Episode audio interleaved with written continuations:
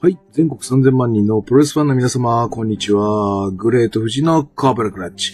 略して富士コブラスタートです。というわけで、えー前回は、えーとですね、収録が長かったので、えー前半部分だけお送りさせていただきました。カラスのショーに聞きたいことの、今日は後編となります。えーと、また質問が何本かございますので、また聞いていただければと思います。それでは、スタートです。じゃあ、えっ、と、まず1個目の質問はこれで終わりです。で、はいはいはい。二つ目の質問があります。はい。はい。えっ、とですね、あの、カラスの翔さんが思う富士山のベストバウト。はい。反対に富士山が思うカラスの翔さんのベストバウトは何ですか？でツイッターかなんかで、そうそうそう、いただきました。で、どんなところが好きかも含めてってどん教なところかな？るほど。はい。え教えてくださいとのことなんで、なるほど。でカラスのさんが行こう行きましょうか？なんか。あ、じゃあ行きましょうか？はい。お願いします。好きだったやつ。うん。まあ、そうだな。あのー、とある工業でやった、とある公共。はあのあのー、あれだ、えっ、と、ビッグバクエい。はい。対、えっ、と、あの時はまだ晴れた抗がんだっけ？晴れた抗がんじゃないかな。うん。うん。あのあれシングル。あれか。うんであれでもとある工業じあれゃな。はい良かった。普通の工業じゃん。あれえ？あれはだから、とある工業ですよ。あれ、とある工業じゃないじゃん。ただ離婚しただけでしょ。言うんじゃないよ、別に。わざわそうだそう別に P じゃないじゃん。だって普通のことじゃん、それ。しょうがざ。ない。いいんじゃなくてもいい。結婚式工業の、あれな、第、第3ぐらいかな、俺、バックエさんで、第3ぐらいだと思います。第3ぐい。らいだよね。で、第3で、やっぱりメインが、え、あれ、え、メインなんだっけ？宮坂と？でかい一物と？え源太郎だ、源太郎、源太郎。はい。そうそうそうそうそう。そうですって。いう感じだったので、だから、それ以外のシングルって俺とバクエさんだけなのよ。そうそうそうそう。で、工業の流れから考えて、で、その、ゆ唯一じゃん、メイン以外でシングルをいただいたのは。うん。だから、このフックですべきことっていうのがやっぱり俺の中ではあるわけですよ。し、やるべき仕事との中では。で、えっ、と、いわゆる、いわゆる、まあまあ、そんなに派手じゃないくなるんだろうなと思ったのよ。その、うんでかい一物対源太郎の試合は。まあ、そう、そうね。そう。ただ、えっ、と、でかい一物自体は多分飛んだりとか、色付けみたいなのは、まあその中でもちょ若干してくるだろうなと。で、レスリングです。で、いわゆるこう、腕の取り合いとか、足の取り合いのサブミッションのいわゆる、こう、細かいは内に入っていくプロレスを、こう、戦いという先で発信していくタイプの試合だよ。なので、うん我々、そうですね。バクエさんと私は、両方ともでかいので、大きいプロレスで、こう、シンバルのように、バーン、バーン、バーンという響きが、客に伝わるようなプロレスをすれば、多分メインが生きるだろうなと思った。だから、あの、バクエさんとやったのは、とりあえず大きいプロレスしましょうと。いう話で、あの、作ってった記憶があるな。うん。だから、俺は、ああんまり俺、だから、サブミッションしてないでしょ。あの、いつものザザック・セイバーみたいな腕取りもしてないし、ー単純に本当にねヘッドロックのこうポジショニングだけでこう作ったりとかうん。してた気だからその、あれで良かったのは、すごい、まず見やすかったっていうのと、あと、みんなが期待してた、うん。うんえー形にはなってないかもしれないんですけど、うんその二人でやるっていうの、うんなんか、思うじゃないですか。こんな試合になるんじゃないかと。うんうんまあうん俺は大体あんな感じだろうとは思ったんですけど、俺はなんか多分、えっ、と、富士山がもっと、えっ、と、ギアをバンプで変えたがるんじゃないかなってずっと思ってああ、はいはいはいはいはいはいはい。なので、そういう試合になるんじゃないかなって思ってて多分率先してバンプを取るのは富士山だろうと思ってたから、で、その中にアメリカとどこにこう、ポンポンって入ってくるかなっていうのが楽しみだったっていう。割とその、思った通りというか、あ、なるほどなるほどっていう試合になってたんで。やっぱ逆に、バックエイさんも好きだから、アメプロ。そうそうそうそう。だから、あの、二人で多分、このポジションだったらこれかもとか、多分だから、ロープ際にいたら、あ、ラリアットが来て二人とも落ちるぞとか、多分そこら辺が、アウンドククであるんだろうな、多分。とか、あと、こう、あるじゃん、ロープワークで、あの、ダブルラリアットというか、まあ、ダブル、こう、フライングボディアタック枠みたいな。同じね。そうそう、あの80年代ぐらいによくある工房。よくあるやつね。多分、ああいうのが多分、こう、思いついちゃうんだよな、多分やってるうちに。で、そういうイマジネーションを与えてくれる存在っていうところでも、ビッグバック、ザ・ビッグバックへっていうのはすごいなと思います。はい。うん、だから、やってて、あ、ここでこんな感じの起こってほしいなっていうのが大体起こってくれるっていうのは、まあまあまあ、やっぱり見やすかったし、まあ、ただあの、俺、試合後、藤さん言ったかわかんないですけど、あの、ちょっと、あの、あんまりドヤ顔でバンプ取るのやめてもらっていいですかいや、これが俺の売りじゃないどちらかというと。ほら、ほら、こういうバンプだろっていう感じやめてもらっていいですか多分、それが俺売りだと思うんだよな。なんていうか。まあまあまあ。いや、でも、あの、まあまあ、ま、ま、間違ってないから何も言えないんですけどね。うん。そうそう。なんかさ、そういう意味でも。あるじゃん。その、まあまあ、わかるよ。言いたいことは。ただ、痛い時は痛いっていう人と、うん、痛いのを、あーって我慢する人は表現方法が違うじゃん。まあまあ、そうですね。で、俺は、多分痛い時は、いってーが多分 そういう演技をするタイプ。それがバンプに現れちゃう。うんうんうん、顔いっぱい飛ばす。ね。いってーの顔をめっちゃ飛ばす。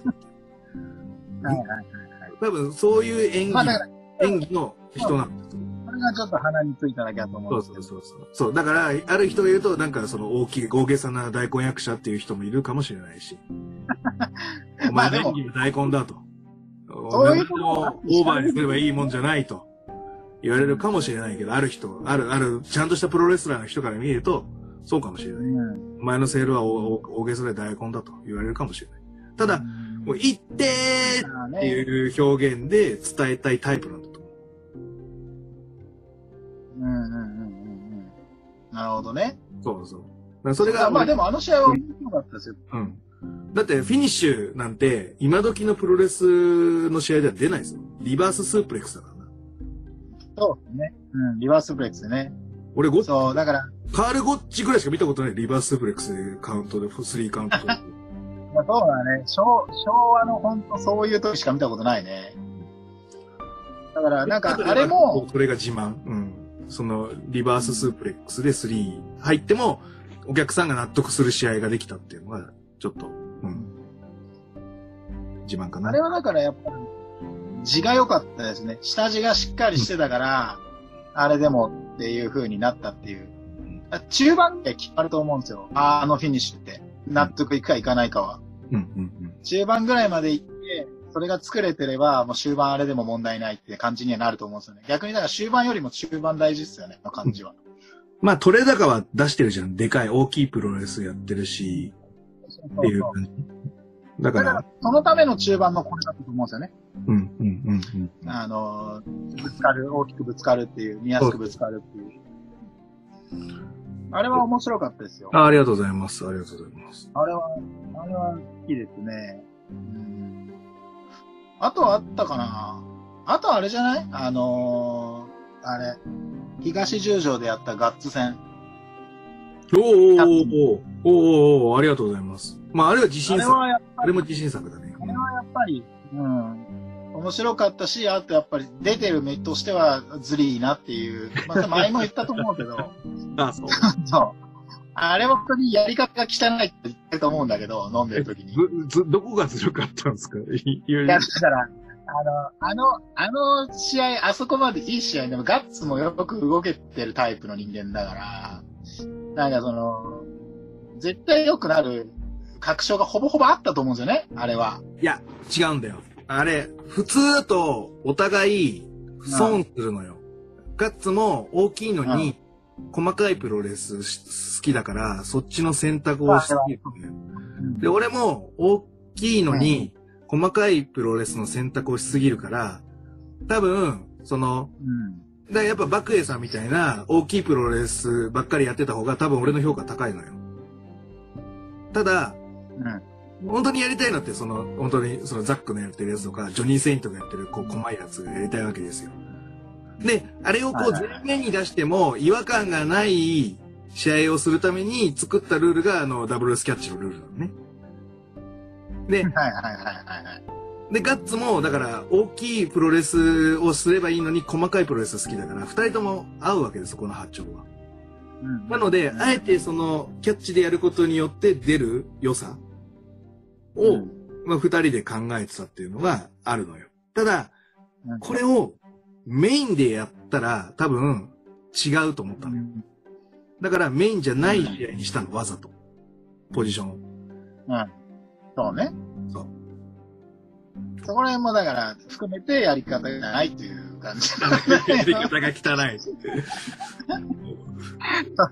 お前だけ上がれ含ばいいのめてやり方が来た。リバサー、リバサー、ていうか、こんなことされて後半がね、リバサーこのんなことされて後半がね、本当に、で、して、してギャンブルしてんだからさ、そうそう。あれでも、もっと運が良かったのは、あの、えっ、と、あれなんだっけ ?3 時ぐらいからやったでしょ？なんか、工業。確か。そうだったっけ？ね。うん、多分。で、なんか5時から、またなんか別のプロの工業があったんだよ。うん。で、昼は、昼は CWP で、なんか2時半かから被ってるねで、うちら3時半ぐらいからやって、で、その後 5, 時5時からなんかプロの工業がどっからあったのかな？なんかそんな感じだったと思うのよ。はいはい。だから、えっ、と、そうだった。WP 流れの人も来たし、その、多分王子かな？王子前に見てこうって人も来てて、でちょうど俺の試合終わって、結構帰った人が多かったのよ。だからそういうところも汚いのよ。多分時間帯的に合ってたんだ。あの、あの、こう、あの試合順にして正解だったっていう感じなんだよね。そう。まあまあでもあれはやっぱり面白いですよ。いや、でもやりたいことができたね。いや、本当に、そう、その、バックエさんとしてはもちろん面白いし、その大きいプロレスももちろんしたいんだけど、本当にやりたいのは、だからそういうザックとか、ジョニー・セイントの、その細かいやつをできちやりたいタイプなんで、もうそれをこう存分にこう振る舞ってもいい。で、しかも、あの、ね、俺、俺よりでかい体格のガッツっていう存在に対して仕掛けられるっていう快感。だし、まあガッツのね。うん。あの、他の人だともっとちいちゃい人向けのプロレスをしなきゃいけないのに、俺だからできるプロレスっていうのもあって、そこら辺ががっちり噛み合ったと思うし、俺、だから、ガッ、ガッツだ、ガッツと、その、チンコとミツキだけなんですよ。僕、あるバンプを取るのは。その、タックル。を、基本あんまり負けないようにしてるんですよ、タックル合戦って。うんまあ、負けたとしても、まあなんか、あの、なんて言うんでしょう。やっぱ大きいけど負けちゃった体のもの。いわゆる、武藤が、あの、ヘッドロック取られて、こう、ロープ振るんだけど、ちょっと目に入っちゃったみたいな感じで、こう、見見開いた瞬間にもう人がいたからバンプ取っちゃったみたいな。ああいう系ああいう演出を、まあ、いわゆる、体でかいんだから負けるわけないんだけど、何らかの要因で負けちゃった手を必ず入れるんだけど、あの、ガッツに関しては、もう、ほぼほぼちゃんと負けるっていうことができたし、あと、負けた時に、その、タックルバンプからの、レッグロックっていうのが俺、好きで、あれを使う相手っていうのはもう決めてんだよ。その、俺よりしっかりと、こう、タックルで、バンプ取らせられる、なんていうの？ぐらいのちゃんと体格がある。人と、ちゃんとフィジカル鍛えてる人っていう風にしてるから、いわゆるその、チンコとミツキと、そのガッツ人妻だけだな、俺あのバンプを取らせてるのは。っていうぐらい、やっぱあいつは、俺、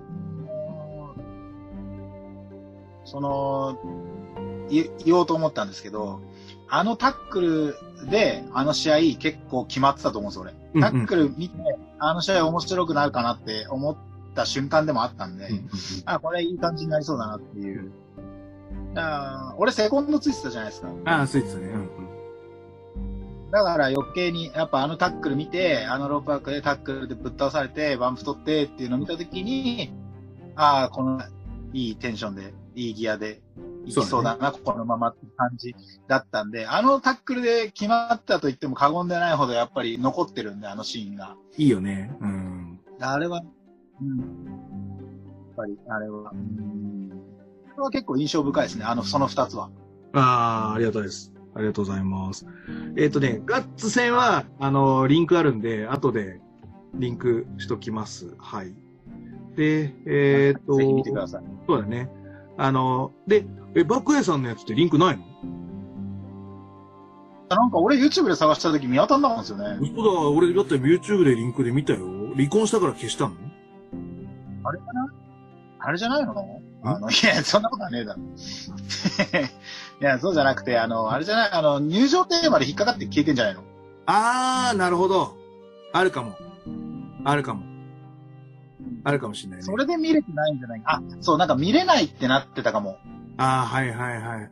この国では、多分入場できませんみたいな。多分そうだね。あ俺はだってあの、凛として仕事、そうそうそうアブノーマライズだから、そうそう。確かに。だから俺、今だから、お入場、自分の曲でアブノーマライズのやつ、あの、無音にしてるから。YouTube の設定で。いや、その方がいいよ。うんうんうん。そうそう。あれだからもう一回見たいなと思って、うんうんうんそう、見ようと思ったんだけど、見れなかったんだよね、そういうじゃあ、力丸にお願いしようかな。ちょっと消音に設定に変えてくれって言って。でもアップ、アップし直しても その方がいいと思う。らう。そうだね。ちょっと、それは聞こあう。わかりました。ありがとうございます。じゃあ、ちょっと、じゃあ、グレート富士が、えーと、おすすめするカラスのショーベストバウト行きましょう。じゃあ、二つもらったから俺も二つ。えっ、と、まず一個目が、えっ、と、あ、はい。やっぱりあの、大ベオモラスページ戦。DM ああ、はい。の、やっぱ3戦目。当選はいはいはい。でマニアかマニアな ?12 だっけ？やってたやつね。うんあ。れ12だったあれ、12だった。どれどうだった？まあいいや。で、あの、ツイッターの一番最初にリンク貼ってあるでしょ？そう。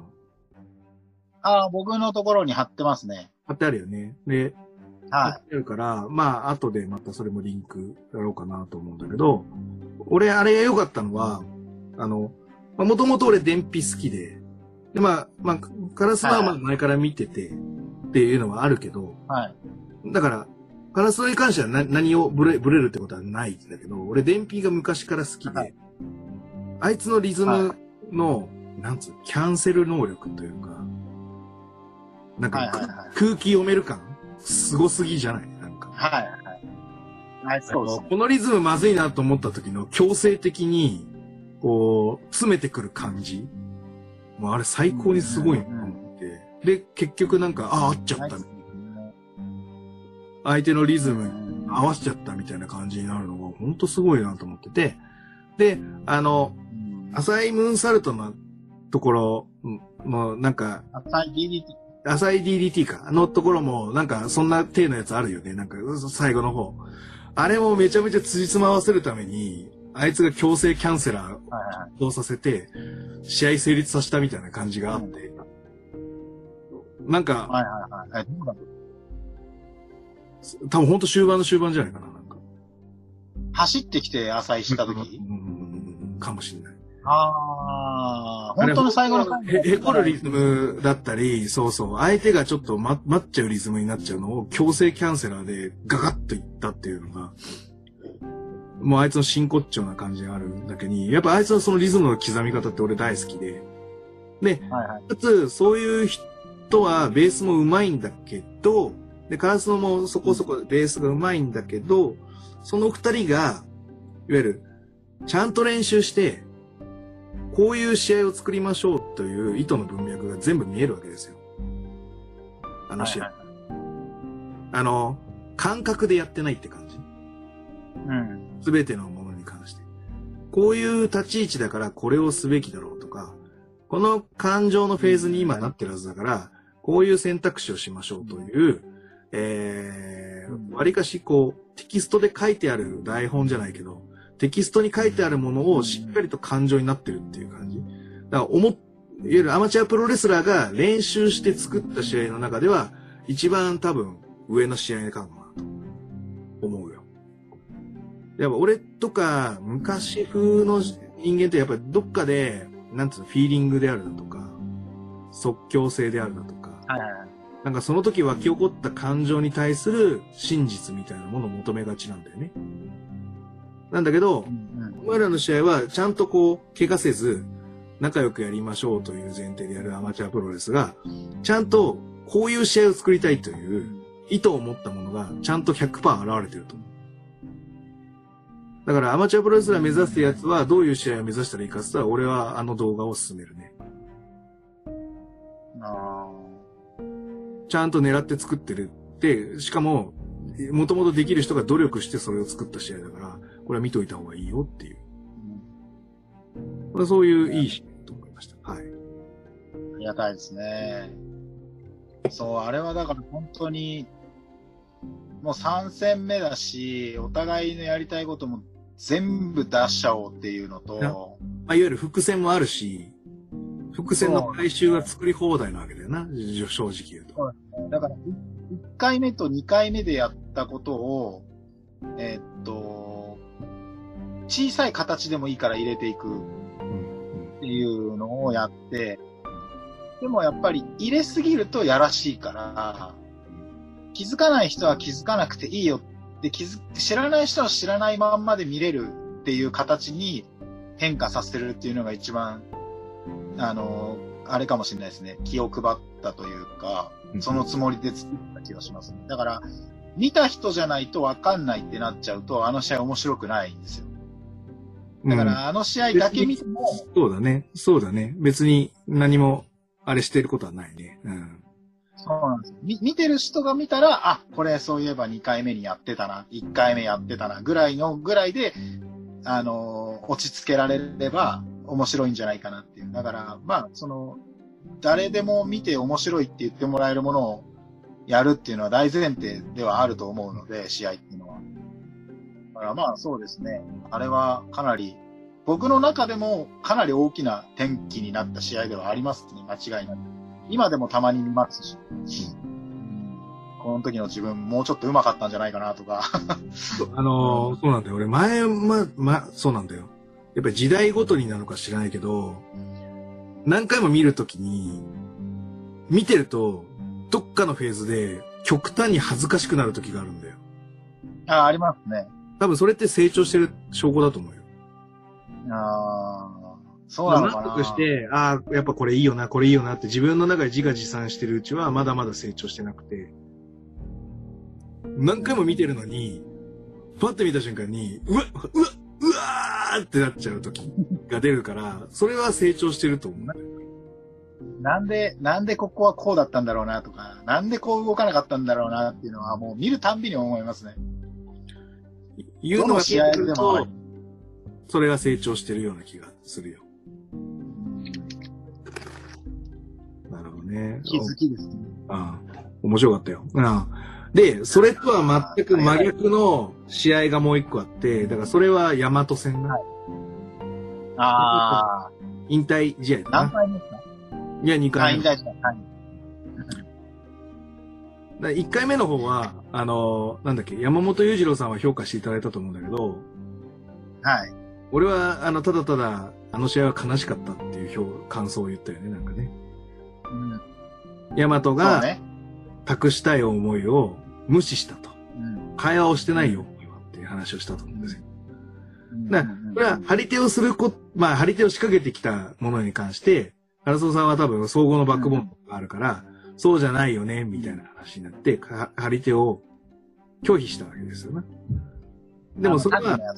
そうそうそうそう。うんうん。でもそれはその語らいじゃないよねっていう話になっちゃう。そうね。あの時はだからもう、あの、試合内容でも負けて、うん。その、そのヤマトっていうレスラーに飲まれかかってて、完全に。もうほぼ飲まれてて、かろうじて頭だけ出てる状態だったんですよね。飲まれてて、中でも。で、最後の最後に、その、まあ、撃てって言われて、それを撃っちゃったら俺はもうなくなっちゃうと思って、だからもう本当に最後の抵抗なんですよ。今思えば違うんですよ、絶対に。そもそも、そう、あの、そもそも俺がマイクで、あの、最初に言ったことがそもそも間違ってるし、あの、そう、それでも、くってかかんなきゃいけなかったのに、俺ちょっとあそこでもう飲まれてるって分かってたから、なんか守りに入っちゃってたんですよね、あの時。もうこれ以上食われたらまずいって言って。で、言われて叩く、なんか殴れって言われて、俺これやっちゃったらもう終わりだと思って。そう、だから、そういう暑苦しいのはもう俺趣味じゃねえから、他でやれっつって、その、精一杯、虚勢を張ったんですよ。だよね。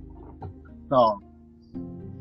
あれは会話たが。成立してないから、すごいヤマトが悲しそうな顔してたから、ヤマトが悲しそうにしてたぞっていうのを 言ってた。まあ、それでも結局ね、殴らさせら、な、な、殴ってんすけどね、結局。まあね、いうのがあるんだけど、でも、なんか本当にその、会話をしたかったとか、引き継ぎたかったっていう思いに対しては、ちょっとこう、スルッと逃げた感じなんだよね。だから、まあ、まあ、そうです。そう。で、ヤマトは引退をするとは言ってなかったけど、まあなんか醸し出してるオーラがあったよね。なんか、ああ、もうこれで終わりかもな、みたいなのは。うん正直あったんで、まあだからお前ちゃんと解釈しないと、ヤマト音量になっちゃうよ、みたいな感じに思って、思いながら見てた。うん。だから、うんやっぱ俺も、やっぱヤマトとは一戦やりたかったけど、あ、このオーラ出ちゃった。はいちょっとそうだな、もうお前に託すしかねえなと。もうできないもんはしょうがねえからな。あとはもう託して、それ通りにやってもらうしかないなと思ってて、で、やっぱ俺が求めてたのは、やっぱりちょっとその、RW を、まあ、なんだろうな、引っ張っていくというか、残ったもので、うんちゃんと、ヤマトがいたよという、ささっきのサムソン宮本さんと同じっすよ。あの、お亡くなりになってしまったら、もう語り部であるだとか、あの、その存在をこう、お話ししてあげることによって、まあ、いわゆる記憶に残してあげることによって、存在してるっていう、なんつうのかな。まあ、存在意義だよね。その、いてもよかったんだっていう。これは、ヤマトは、まあ、だからもう今ではもう会話もね、ねコメントする場すらもないぐらい、プロレス界の中でいなくなっちゃってるけど、うんどこかでヤマトの話をしてあげたりとか、ヤマトってレスラーがいてねって、やっぱり、ヤマトを知らないレスラーにも言ってあげることが、ヤマトを思うことだと思うし、やっぱ RAW にいた、RAW を思うことっていうのはそういうことだと思うから、ちゃんとそれを受け止めて叩き潰すっていう。まあ叩き潰すことはまあまああるんだ、まあ決まってるのかもしれないけど、ちゃんと受け止めて叩き潰すっていう感情をどこで出すかっていうのが、それはちゃんと表現できてたと思うし、うんあれは本当に燃えかすになるぐらい、なんか、まああれこそ真逆だよな、その、頑張って作りましょうじゃなくて、えっ、とそうで、すね。いわゆる、あのー俺よく好きなの、昔好きなの、パペポテレビっていうのがすごい好きで、上岡龍太郎と笑福亭鶴瓶が、まあなんかくだらない話バンバンするんだけど、まあ片やこう日常的な会話で何喋ってくるかわかんないし、鶴瓶がいるわけですよ。でそれに対して、しっかりとうんちくを述べて、あの、話をまとめていく、もしくはその想像を超えていく上岡龍太郎っていうのが、これはなんかもう即興的な感じで場をガーンと上げていくっていう感じが好きで、すごい好きで。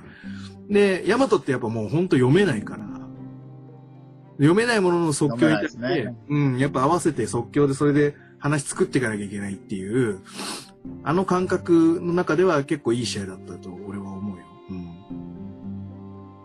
だから、多分僕の試合の中で、あの、一番気持ちをぶつけた試合だと思う。まあね。うん。偽らざる気持ちをぶつけた、その、何もほぼほぼ加工してない気持ちをね。結構ぶつけた試合ですね、あれは。あとやっぱりその時の後悔があるので、うん。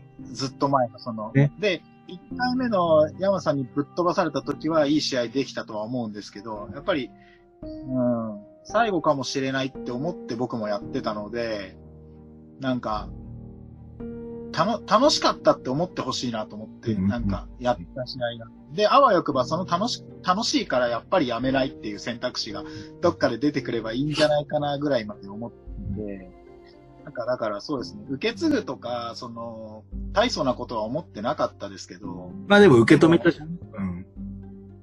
そうですね。あの時代の中で、山松さんと向き合って、山松さんと一緒にやってたのは多分俺しかいないっていう自負はあるので、RAW の中では。だよね。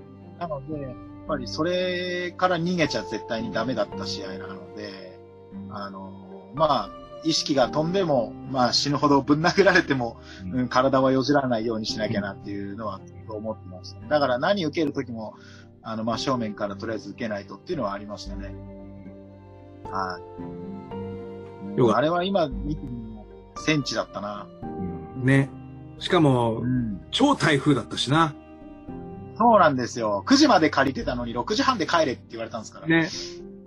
あ、じゃあ6時で帰れ。6時、6 6時、時半ぐらい。6時、6時で関税撤収しなきゃいけないのに、なんかお前の始まったのが45分と5時45分ぐらいじゃなかったっけ？なんか。そう、ギリギリだったんだよ、本当に。で、俺らが完全撤収したのが6時半ぐらいですか9時半ぐらいだね。そうそうそう。いう話な感じだった。で、あんな、いやでもあんなに詰め込んでるのに、あんなになんかこう、なんか時がゆっくり流れたような感覚だったりとか、うん。ああいうのもなかったなと思うし、で、あずさわ道場もね、あれが最後だったんで、もう何ぶっ壊してもいいんだぞ、みたいな感じで畳ひっぺがしたりとか、あと 壁が壊れねえかなとか、振り込んだりとか、ああいうのは、やっぱりこう、うん、あの、あの時でしか出せない、うん、タイムリーな時代だったなとも思うし、そのあずさとともに、畳の王が消えていくわけですよな。うん。あの台風の中で、あそこに結構なお客さんがいたよ。うん。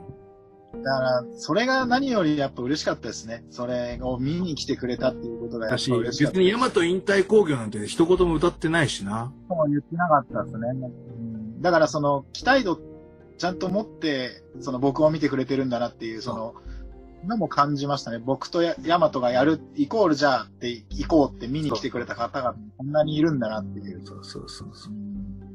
これはすごい今でも感謝してますね。だと思うよ。うん。なので、いや、やっぱりそのレアな経験してるとな、まあ、やっぱり経験値上がるからね。やっぱりレスラーとしては美味しいよ。あれは本当に、うん、ヤマさんとやった3回は本当に、ね。本当に宝物ですね。俺もヤマトとやってんだけどさ、ビデオ撮られてないからさ、記録がない。あと怪我させてるんだ。そう。あの、スカイラブハリケーンをやったんだけど、思いのほか膝に入っちゃって、怪我させていくから。そう。スカイラブハリケーンっていうのやったんですよ、スカイラブ。わざといいよ、2回は。ヤマトを、ヤマトをジトー君に見立てて、私はスカイラブハリケーンでやったんですよ。だから、あれ、俺、膝デビューしてまだ間もない頃ですな。膝、膝抜けちゃったんだよね。そうごめんねって。すいませんって。そう。いや、でも、ありがたいですね、本当に。ね。いや、やっぱり、うん。なんか、小さくまとまってないよね。ああいうの、出るかね、今後も。って思うよ。あですかね。ね。いや、俺、ヤマトに教わったのは、お教わったというか、俺学生プロレスやってきてるから、まあやっぱり、いつも思うじゃん。俺いつもその、なんていうの、さっきのバクエさんもそうだけど、そのメインの7のあってる俺が3だとか、この工業の一部として、うん歯車として、まず自分をはめ込んでから、こう回していくんだけど、あいつそれないじゃん。何をしようとも、なんか持って、持ってったらいいんでしょみたいな感じじゃない？だからも、でも、そそううなんだ。客の印象って持ってった人が勝ちじゃない？その歯車をどうしても。で、うんまあ一応、その評価はあるんで、歯車の方が評価があるかもしれないけど、やっぱりリーディングヒッターってのはやっぱり持ってかないとダメじゃん？で、やっぱり自分が歯車の日なのか、持ってく日なのかによって、やっぱ持ってくときは持ってかないとダメなんだなっていうのを教えてもらったのはやっぱヤマトだな。だって。あの、う、俺、俺普通に調査で座ってんのに、後ろからレックラリアートとかかましてくんだぜ。いや、ほんとそうです、そうです。だから、向かい合ってレクラリアートって言ってくれたら、それはそう、こっちも準備できるけど、なんかこう、バーンってやって、なんか起き上がった瞬間に、レクラリアートって声が来たらさ、後頭部にレクラリアートガコーンと食らってさ、で 俺それでなんか顎外れちゃって、マジで？ほんとほんとそう。で、顎外れて、で、その時の打ち上げがさ、なぜか焼肉屋でさ、あ顎外れてんのに、焼肉食えねえから、あの、テクタンスープ、スープで酒飲み合わせて終わったんだよ、俺、なんか。で、なんか5000円くらい払ってんだよ、なんか。おい、ふざけんなよ、とか思って。やばっとーみたいな。うん、そういう思い出。いや、だからその初遭遇的なのもそういう思い出だし。だからまあ、膝外すの。顎外れたから、膝も外れると思うよ。うん、しょうがない。言い訳すんじゃないよ。そうだね。ごめんなさい。ヤマトごめんね。膝。マラソンすんのに。ごめんね。まあ、まあそう、本当あの、あの人は、なんか、まっすぐに狂ってるんで、あの、それが俺すごいなって思うんですよ、あの人。ね。だしさ受け止めるじゃん。そのなんか全てを受け止めて、で、その濁流に混ぜ込むじゃない。あれがすごいなと思う。うん。普通さ、なんかこあの人、信じないもんなう、。うん、受け止めない人も多い中、とりあえず何でも受け止めてやるよみたいなのは、やっぱあの精神はすごいなと思うわ。うん。そうですね。どんな大技でも畳の上で必ず受けるし、ね。あ、あれって動画ある？打撃はヤマトカラスの線。えっと、俺は持ってますね。あ、じゃあ、あれはでも、公開はしてないです、公じゃないやつだね。じゃあ、みんな見れない。うん。じゃあ、あれはリンク貼れないね。まあ、伝説ということで、はい。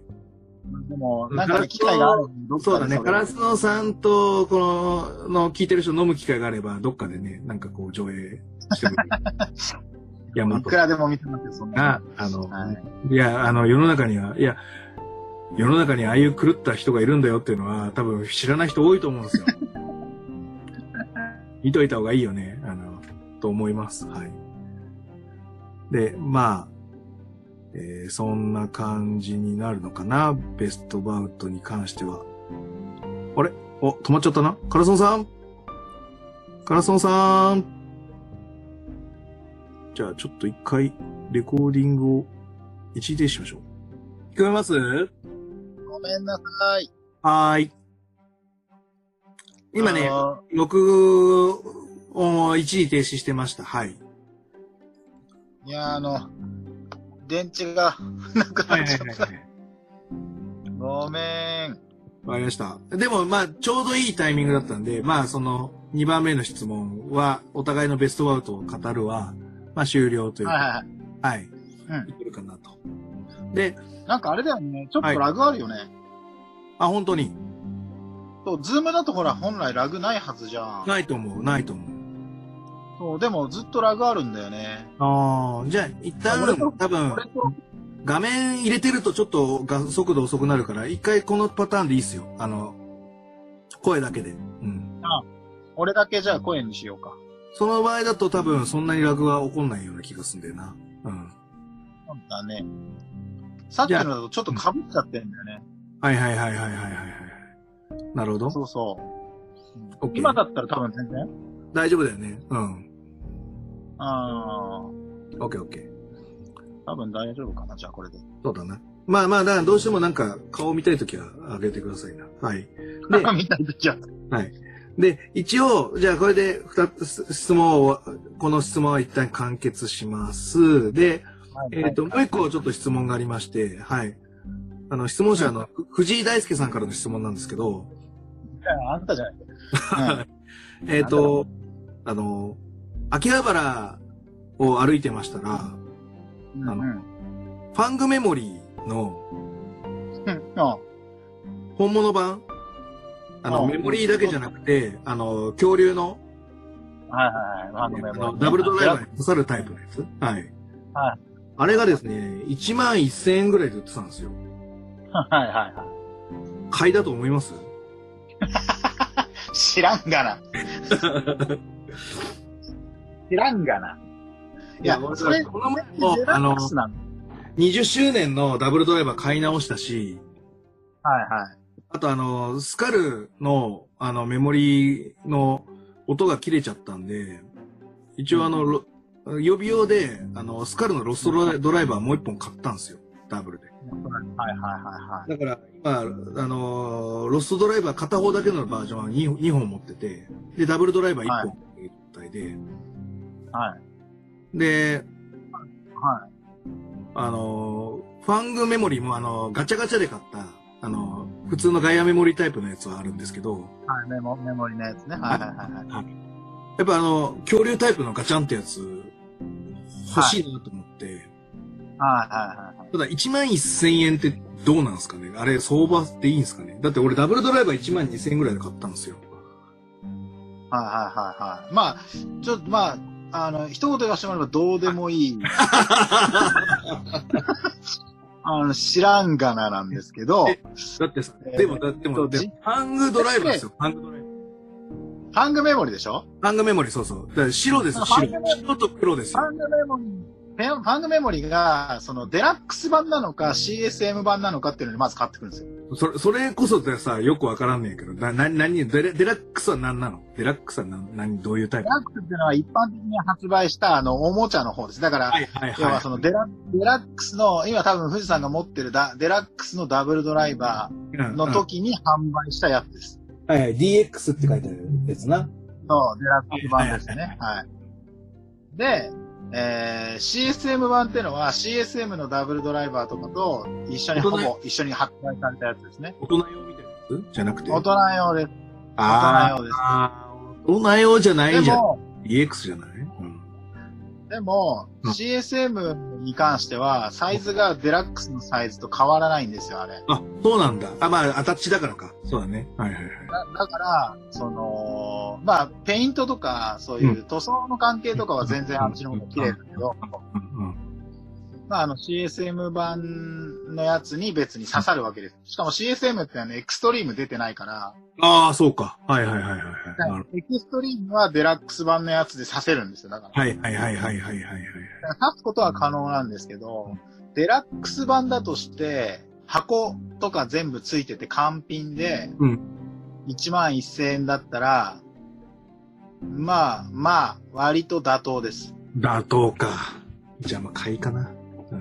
うん。安いやつだと、うん。ちょっと汚くて箱がなかったりするとは、だいたい8000円とかなんで、だし、もう、しかも、もうダブルは、ほとんど出てる、出回ってねえんだよな、最近。うん。でも CSM のベルトもしかしたら1万1000円ぐらいだったら、もうちょっと出せば CSM のダブルドライバー買えんじゃねっていうぐらいの値段ですけどね。まあ、まあなんか、お俺が巻いたらなんか、なんかちょっとあれじゃん。でも今、息子、あの、暇な時はさ、あの、ドライはいバー、ガチャン、ガチャン、ジョヨンみたいなやつをやってるんですよ。ダブルドライバー。まあ、その遊びとして、はい。ハングメモリはでも結構高いから、そんなガンガン遊んでたら壊れちゃいますよ。ね。しかも、なんか、ジョイントがね、なんかちょっと、細かいしな、なんかあの、ガチャンってさせる。だから、まあ、それこそ、うん、干渉用になるかもしれないけど、でもやっぱり、ダブルはちょっと揃えたいなと思うんですよ。はい。はいはいはい。まあ、それであれば、まあ1万1000で、本人がある程度、まあ、その、富士山が出せるよっていうんであれば、俺は全然出していいと思うんです。OK。わかった。うん。次見、次見たら買っちゃうな。だいたい1万1000円ぐらいで、まあ、あと箱とかの状態がいいんであれば、うん。1万1000円でもまあまあまあってとこじゃないですか。そうだね。あ、でもこの、ポッドキャストで紹介したかどうか知らないですけど、カラスノさんは仮面ライダーめちゃめちゃ詳しい。はい、大好きですね。はい。はいあの大ー。今音声だけにしてますけど、お家の動画とか流れてくるんですけど、あの、壁のそこら中に 仮面ライダーのドライバーが飾ってありますよね。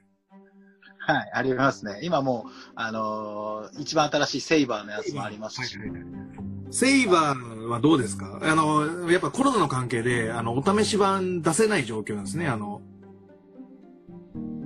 お試し版？お試し版っていうか、おもちゃ売り場で、あの、ああ、そうだね。うん、触れないからね。的なのが、もう今触れない状態なんですよ。だから、うん、うん、うん、そうだね。うん。セイバーのドライバー、まあまあまあ、別に、あの、面白いですよ。あと、あの、抜刀する感覚はいいですね、感触は。はいはいはいはい。あと、あの、その、01系であった、その、非接触あっていうのも一応あるし、あ、あそうなんだ。へえ。割と普通に遊べますね。ねうん。まあ、本編が面白くなるかどうかはちょっとわかんないですけどね。わかんないっすね。わかんないっすね。ちょっと、ライダーのキャラ的にはちょっと俺好みではないタイプなので。あーあ、主人公がってこと？いやいや、ライダーの格好ライダー自体がね。うん。なんかあの、何個か後に仮面ライダーバスターってやつが出てくるんですけど、ほうほうほうほうほう。こいつがちょっと良さげなんですよ。僕デザイン的に結構良さげだなと思ってて。こいつ、なんかでも、あの、あの、剣に刺して変身デザイするナーさんとかって、そこまで詳しい。カラスノさんは。その、今回のうん。デザイナーさん、あの、例えばビルドとかとちょっと似てたりする。あの、あの、なんか黒い悪役のキャラのやつ、あれ、あれ、あれっぽくないですか？あの、なんだっけ？あの、コウモリのやつ。ローグだっけ？なんか。ああ、ローグ、はいい。はいはいはい。ああ、今回ね。だから、デザイナーの人も似てんのかな？あの、同じ人なのかなと思ったりとか。ああ、デザインは俺わかんないな。でも多分、デザインは今回ちょっと見てないですけど、あはいはい。いわゆるあの、ビルドはさ、あの、ダブルの時に、ボツになったデザインが採用されたんでしょ？あれ、確か。ああ、どうだろう知らない。いいんですよ。その、やっぱダブルは真っ二つに割ってビョコーンってなるじゃないその、じゃなくて、斜めにとかこうギザギザ、多分その時はおもちゃ開発ができないから却下みたいになったのかもしれないんだけど、没デザインがはいビルド、あれ。なるほどね。そうそうそう。なんかもしかしたらあのビルドみたいなのがダブルだったかもしれないっていうね。うん。確かに。まあでもね、ダブルは、うん、ダブルは初めて見た時あれと思ったけど、まあでも、かっこよかったしないややっぱ一番かっこいいなと思う。だって緑でかっこいいと思う存在ってそうそうないぜ。緑。うん。三沢かダブルかってね。そうだ、三沢かダブル。いや、だから俺三沢、あ、みんな持ってないと思うんだけど、俺仮面ライダーダブルと三沢三つあるコラボ T シャツ持ってるからね。あ、あったっけ、そんなの。あるよ。なんかあったね、そんなの、そういえば。三沢さんがお亡くなりになる、本当になんか直前とかそんな感じで発売になってるから、あーあったかも。少ないと思うよ。うん。ね。だから結構、うん、デザイン的に結構切れてる。だから、あの、ゼロワンが結構、なんつうの、シュッとしたデザインそうね。だったんで、その前のあの、仮面ライダー着てた有名な高岩さんだっけ？なんかすごい人。あ、高田さん、はい。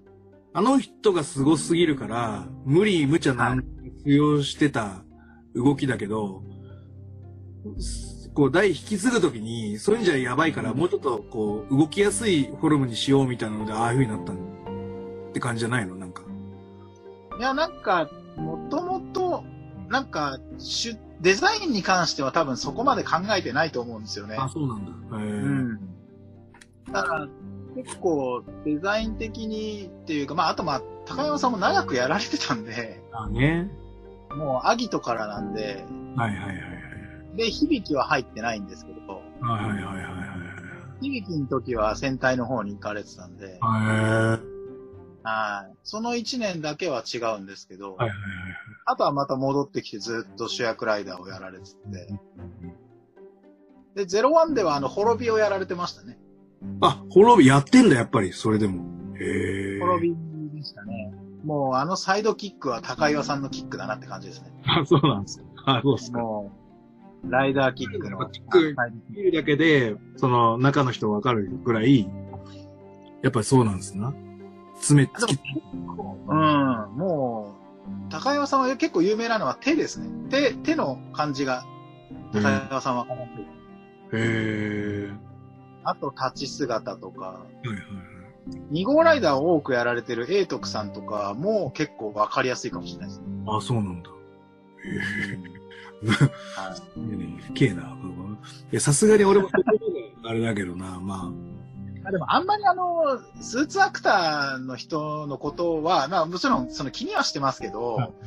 なんか別に、それよりも俺はあの、ライダー本体が戦ってることがかっけーっていうタイプなんで、まあまあまあ、わかるそそこまでは、そこまでは気にしてないですけど、でも見ると、あ、この人なのかなみたいなのはありますね。カラースの小的な仮面ライダーベストって何すか、仮面ライダーベスト、今んとこオールタイムベストでいくと、何すか？え、一番面白いやつ？オールタイムベスト。とりあえず1個だけあげるとしたら。で俺はだからダブル。とりあえず今のところ。だから他まあ見るけどシーズン通して。うんうんうんオールタイムベストで言われたらってなるとダブルになるんですよ。すっげえ難しいけど、でも結局本当に、もうなんか、大好きなのはブレードですね。やっぱそうだよね。言ってたもんな。ブレードやっぱり。やっぱりブレード。うんもうブレードの CSM とか値段見ずにポチっちゃったし。はどこがいい感じなんですか、ブレードの。い。なんだろうな。でもすっげえ面白かったんだよな。なんか、俺ね、その時社会人で、やっぱり、はいなんつうの、ハードディスクに毎週録画予約みたいなのしてなかったんですよ。でやっぱり朝はいはい起きして見るみたいな感じなのね。はいはいはい。の時に、結構それまでは頑張ってたんだけど、ブレードになって、やっぱりなんか、職業仮面ライダーってなっちゃうと、はいなんかサラリーマンの時の俺を思い出しちゃって、なんか嫌だなと思って、ブレードだけちょっと記憶から消してるというか見見ないようにしちゃってたんだよ、俺。はいはいはいはい。その後響きだっけ？その後、えっ、と、違う、えー、違う、えっ、とね、あ、違うわ。水島ヒロか。カブトか。カブト。ああ。カブトから若干また復活し始めたけど、そうそう。はいはいはいはい。ブレードだけぽっかり穴が開いてるから、また見てもいいかな。うん。なるほどね。うんなんか、そうですね。なんかブレイド、どうブレイド響き、カブト電王かな。あうん。そう、クーガ、アリュウキ、ファイズ、ブレイド、響き、カブト、電王、キバ、ディケイドだから、多分そうですね。あ。だよね。次が響きですね、確か響き、やっぱ響きだよね。そうそう。響きは見てた。うん、ちゃんと。うん。だから、その、なんか、ブレイド、やっぱ最初、結構あれだったんですよ。だらけてたんですよ、話が。はいはいはいはいはい。でほとんど演技経験のない子たちばっかりだったんですよね、主要メンバーが。うん。それでやっぱりその演技の質っていうのもやっぱり結構低かったりとかして、最初のやっぱり数話とかはやっぱちょっと大丈夫かなっていう感じばっかりだったんですけど、なんか、やっぱり主役の剣崎くんがもう目に見えて成長していくわけですよ、どんどんどんどん。で、最後はちゃんと剣崎くんになるわけですよ。う。はい、はい、で、剣崎くんはちゃんと仮面ライダーなんですよ。はい。うん。それがなんかこの、すごく良くて、で、なんかその、あの当時のライダーって、平成一期は特に夏頃に一回だれるんですよ。どのまあまあ。ライダーもすべからく夏頃に一回だれるんですよ。で、その時期に来た時に結構、まあ、当然、ブレードもだれた時期はあったんですけど、なんかそれぞれのキャスト、そのライダーになる人たちが、うんなんか、頑張って仮面ライダーしてたなっていうのとか、うん。まあ、話の重さも良かったし、ちょうど。うんあれは本当に、まあ、うん見てほしいライダーですけどね、僕は。でも、大人になって、やっぱり見た方がいいよっていうのはクーガーですね。ああ、なるほどね。あのもう一回見たいね。俺も、だから結構、寝落ちしながら見てた感じだからな、クーガうも。んなんか、ブレードはそのなんかもうすごいいろんなところが好きで、あとやっぱり、ライダーがかっこいいんですよ、本当に。俺だから、アキラが出てた頃は、もう集中して見てたから、多分、かなり見てたと思うんだけど、アキラがいなくなってぐらいから、ちょっとやっぱり寝落ちしあーズ、ズ、ズザインダですね。ああ、そっちの方、そうだね。そうですな。はい。はいササイの怪人でしたからね。はい。ズの怪人でしたね。で、やっぱりどんどんレベルが上がっていくじゃない強くなっていくじゃないそうそうそう。そう、そうですね。うん。ズとかメとかね、いろいろこう、怪人のね、ランクが上がっていくんで。そう、でもクーガはすごい大人なストーリーだし、ね。うん、クーガは面白いですね。今見てもやっぱり楽しいし。そうねもう一回見てみようかな。確かに思うわ。あでも、あとか、アギトあったりは、アギトはちょっと最後の方がね、風呂敷広げすぎちゃって、どうしようもなくなっちゃったみたいなところあるんですけど、俺だから今息子は、あの、キリヒトさんがお亡くなりになるまでダブルは見さしてるから、懐かしいな。ダブルは、だいもう大体ストーリーは、その序盤は、前半戦は喋る。うちの息子も。それぐらいなは教えてるんだけど、そうそう。ダブルはもうね、映画も最高だったし、うんうんうんうん3本やってるよな、確かな。うん。よかったな。えっ、と、V シネ、V シネが後でね、2本やってるんで、エターナルとアクセルやってるんで、そうだね。そうだね。見たね。だからあの、映画はでも本当に最高だったっすね、ダブルは。ねだから12月の、12月だっけ？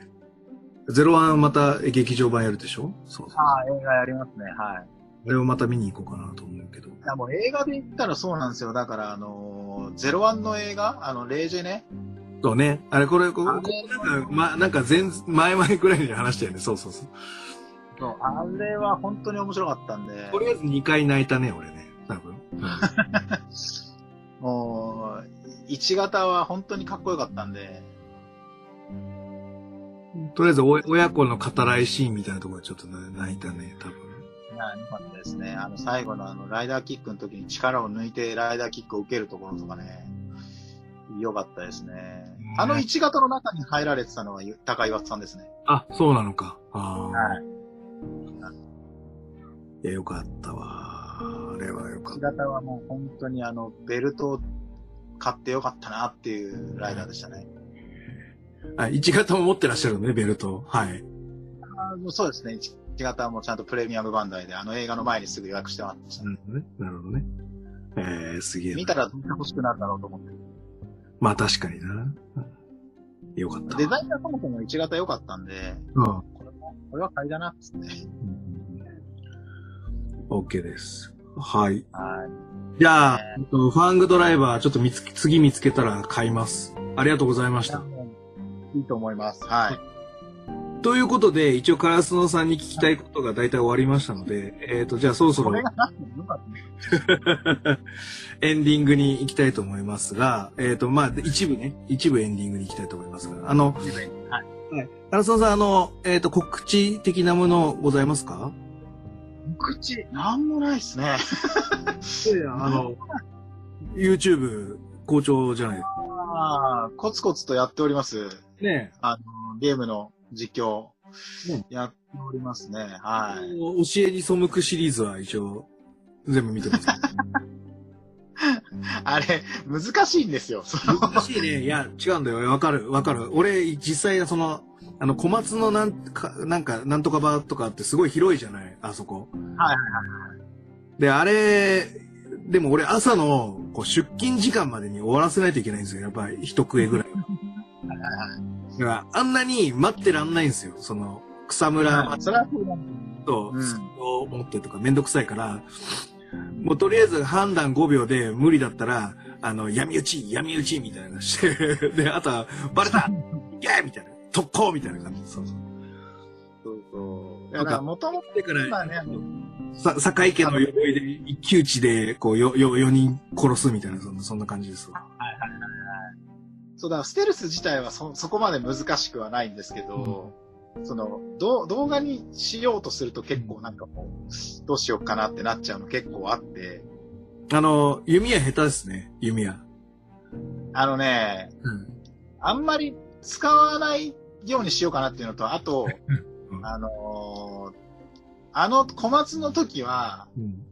結構多分後半集中力切れてて、はいはいはいはいめちゃく。ちゃ弓矢外してて、うんあれ、入ってればもっと楽に終わらせたのになっていうの結構あったんですけど、確かにね。そうなんですよ。まあでもあの、釣り方とかああいうのに関しては割と、うんうん。ね。あれ、テーマにとってはできてると思います。あれ参考にさせてもらっては、あの、鈴とか。あれは結構、いいと思います。いいと思いますね。というのとか、まあいろいろあるので、また、そうね、あの、リンク貼っときますので、あの、ぜひ、あ、すみません。なんかあの、あんま面白くないかもしれないですけど、細々とやっておりますんで、見てチャンネル登録と高評価お願いします、みたいな感じ。よくあるやつ。よくあるやつですな。はい。あとなんか、おすすめの AV とかあれば言っていただいても結構ですよ。どうすかね最近、なんかあったかな買ったの。最近ちょっとなんか、思い立ったように古いの買ってたからなあの、最近僕送ったじゃないですか。あの、ラインナップ。あはいはいはい。あのー僕の司令塔が変わったっていう、こう、LINE を送ったんですけど、はいはいはいはい一切返事なかったじゃないですか、カラスノさんから。なんか、ちょ、まあなんか、いや見て、はあはあはあとは言ってたんですよ。まあ、そう？あ、そう。はい。言ったらなるほどなとあ。の、あの、重大事件ですよ、あの、なんですか？あの、富士ジャパンの司令塔が変わった。はい。司令塔があった。司令塔が変わったの。まあ、あの、今ここでは詳しくは言えないですけど、そうそうそう。司令塔が変わって、そうそうそう、送ったのに、一切無視だったじゃないですか。いや、無視したんじゃないんですよ。自分の中ではなるほどなるほどってなって、まあ、特にそれ以上言うことはなかったっていうだけだ。だ 僕は納得してるんですよ。あ、そうですか。うんあ、なるほどな重大。事件だったんで、はい。反応があなかっなるほど、なるほど。た。なるほどなと思ったけど、まあまあまあ、俺とは守備範囲が違えからな、みたいな、それで終わったっていうだけで。確かにね。確かに。まあいいや。そうです。まあまあ。ちょまたそうこれはちょっと、これはちょっと飲んだ時にまた。本当はだから、お盆中は、だから、こう、みんな実家帰ってるから、まあ、そんな話も含めてやろうかなと思ってたけど、もう今ちょっとまだいるから、はい。あの、また、はい。じゃあ以上で締めたいと思います。はい。えっ、と、グレートフッドこれ、こちら、質問、感想お待ちしております。グレート富士の質問箱や TwitterDM などどしどし送ってくださいね。妄想の仮説を立てたり、妄想の検証を勝手に探し出してしまいます。はい。えー、あとは気に入っていただけましたら、サブスクリプションの登録または定期購読のボタンを押してくださいね。ということで、今日は、えー、カラスの